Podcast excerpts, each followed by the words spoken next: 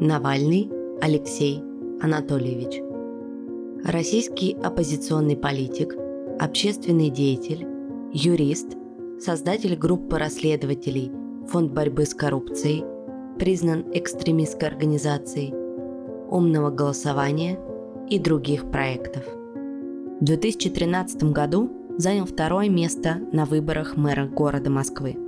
18 июля 2013 года признан виновным в деле Кировлеса, обвинен в хищении имущества государственного предприятия.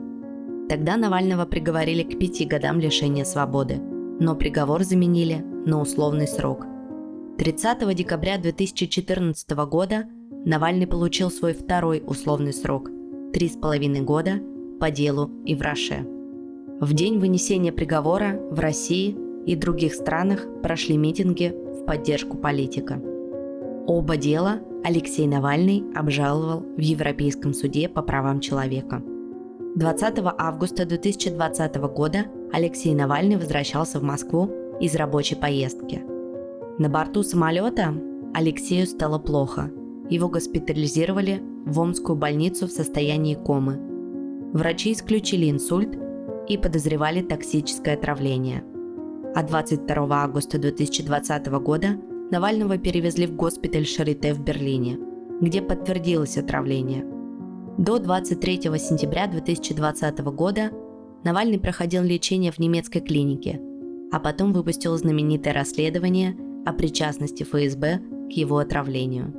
18 января 2021 года Алексей Навальный вернулся в Москву, где был сразу задержан в аэропорту Шереметьево и обвинен в нарушении условий испытательного срока по делу Ивраше. После задержания Алексея Навального по всей России прошли митинги в его поддержку. Затем ему вынесли приговоры по еще нескольким делам, а в марте 2022 года Навальный получил в общей сложности 9 лет лишения свободы. Летом 2023 года суд начал рассматривать очередное дело, в рамках которого Политика обвиняет, в частности, в создании экстремистского сообщества. 20 июля обвинение потребовало приговорить Навального к 20 годам колонии особого режима. В тот же день он выступил в суде с последним словом.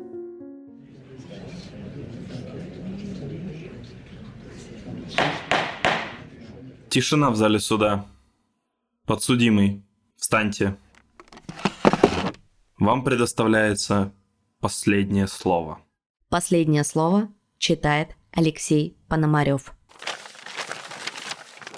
Каждому в России известно, что совершенно беззащитен тот, кто ищет справедливости в суде. Дело такого человека безнадежно. Ведь если уж дело дошло до суда, то силы за этим человеком нет. Потому что в стране, управляемой преступником, спорные вопросы решаются торгом, властью, подкупом, обманом, предательством и другими механизмами из реальной жизни, а не каким-то там законом. Что и было блестяще на днях продемонстрировано, когда те, кого объявили изменниками Родины и предателями, с утра убили на глазах у всей изумленной России несколько офицеров российской армии, а к обеду договорились о чем-то с кем-то и разошлись по домам, делить между собой чемоданы с деньгами. Причем чемоданы не метафорические, а самые настоящие. Их даже показали по российскому телевидению. Тем самым закону и справедливости в России в очередной раз указали на их место. И оно совсем не престижное. В суде их точно не найдешь. В общем-то, суд давно превратился просто в площадку, где гражданин только и может, что произнести речь без, и эта фраза повторяется в моем обвинении сотни раз, без согласования с органами государственной власти. Правда, для особо хитрых, злоупотребляющих возможностями судебных прений и последнего слова, придумали сначала закрытый суд, а потом и закрытый суд на территории тюрьмы. Тем не менее, нужно использовать любую возможность высказаться. И выступая сейчас перед аудиторией в 18 человек, 7 из которых надели на головы черные маски, закрывающие их лица, я хочу не просто объяснить, почему я продолжаю бороться с тем бессовестным злом, который называет себя государственная власть РФ, но и призвать вас делать это вместе со мной. Почему бы и нет? Может, вы и надели эти маски, потому что опасаетесь чего-то человеческого, того, что у вас есть и что может отразиться на вашем неприкрытом балаклавой лице.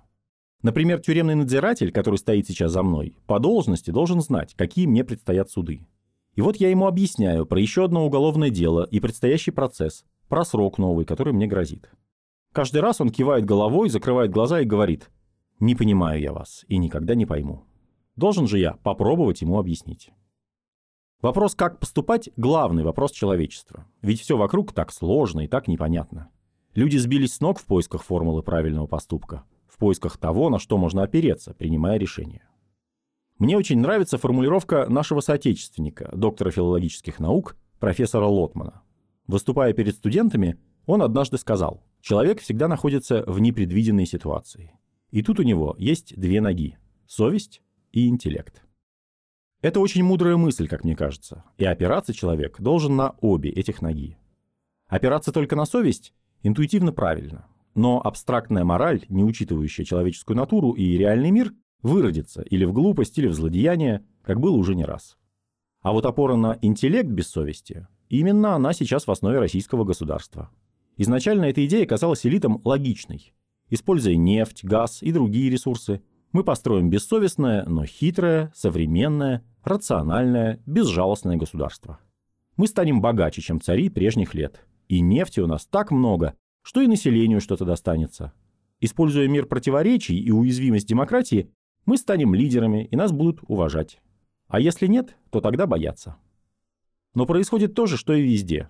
Интеллект, неограниченный совестью, шепчет «отними», «укради». Если ты сильнее, то твои интересы всегда важнее, чем права других. Не желая опираться на ногу совести, моя Россия сделала несколько больших прыжков, расталкивая всех вокруг.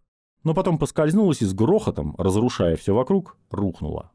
И барахтается сейчас в луже то ли грязи, то ли крови, с переломанными костями, с нищим, ограбленным населением, а вокруг лежат десятки тысяч погибших в самой глупой и бессмысленной войне 21 века. Но рано или поздно, конечно, снова поднимется. И от нас зависит, на что она будет опираться в будущем. Я поступаю, как мне кажется, последовательно, без всякой драмы. Я люблю Россию. Мой интеллект говорит мне, что жить в свободной и процветающей стране лучше, чем в коррупционной и нищей. А когда я стою здесь и смотрю на этот суд, моя совесть говорит, что справедливости в таком суде не будет ни для меня, ни для кого-то другого. Страна, где нет справедливого суда, никогда не станет процветающей. Значит, теперь снова говорит интеллект, будет разумно и правильно с моей стороны бороться за независимый суд, честные выборы, быть против коррупции, так как тогда я достигну своей цели и смогу жить в моей свободной процветающей России. Вам, может, сейчас кажется, что я сумасшедший, а вы все нормальные, ведь нельзя плыть против течения. А мне кажется, это вы сошли с ума. У вас единственная, Богом данная жизнь, и на что вы решили ее потратить? На то, чтобы надеть себе на плечи мантии, а на голову эти черные маски и защищать тех, кто вас еще и грабит? Чтобы помочь тому, у кого 10 дворцов, построить одиннадцатый?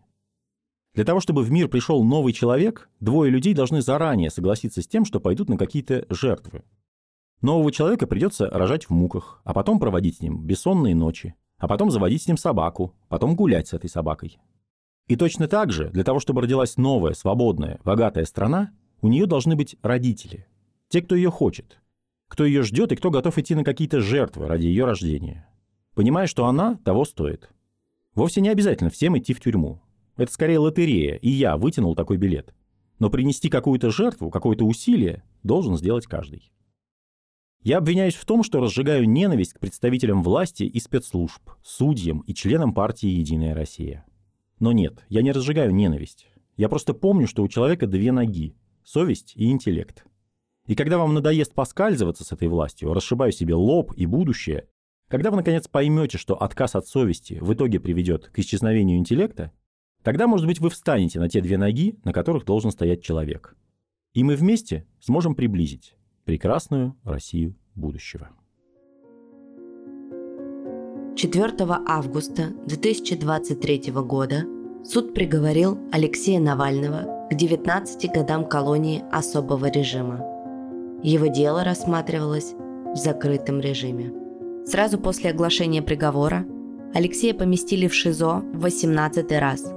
В сумме он проведет там 207 дней – у Алексея Навального было много последних слов. Мы зачитали последнее слово от 20 июля 2023 года.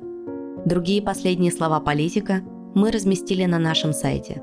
Ссылка будет в описании к этому выпуску. Thank you.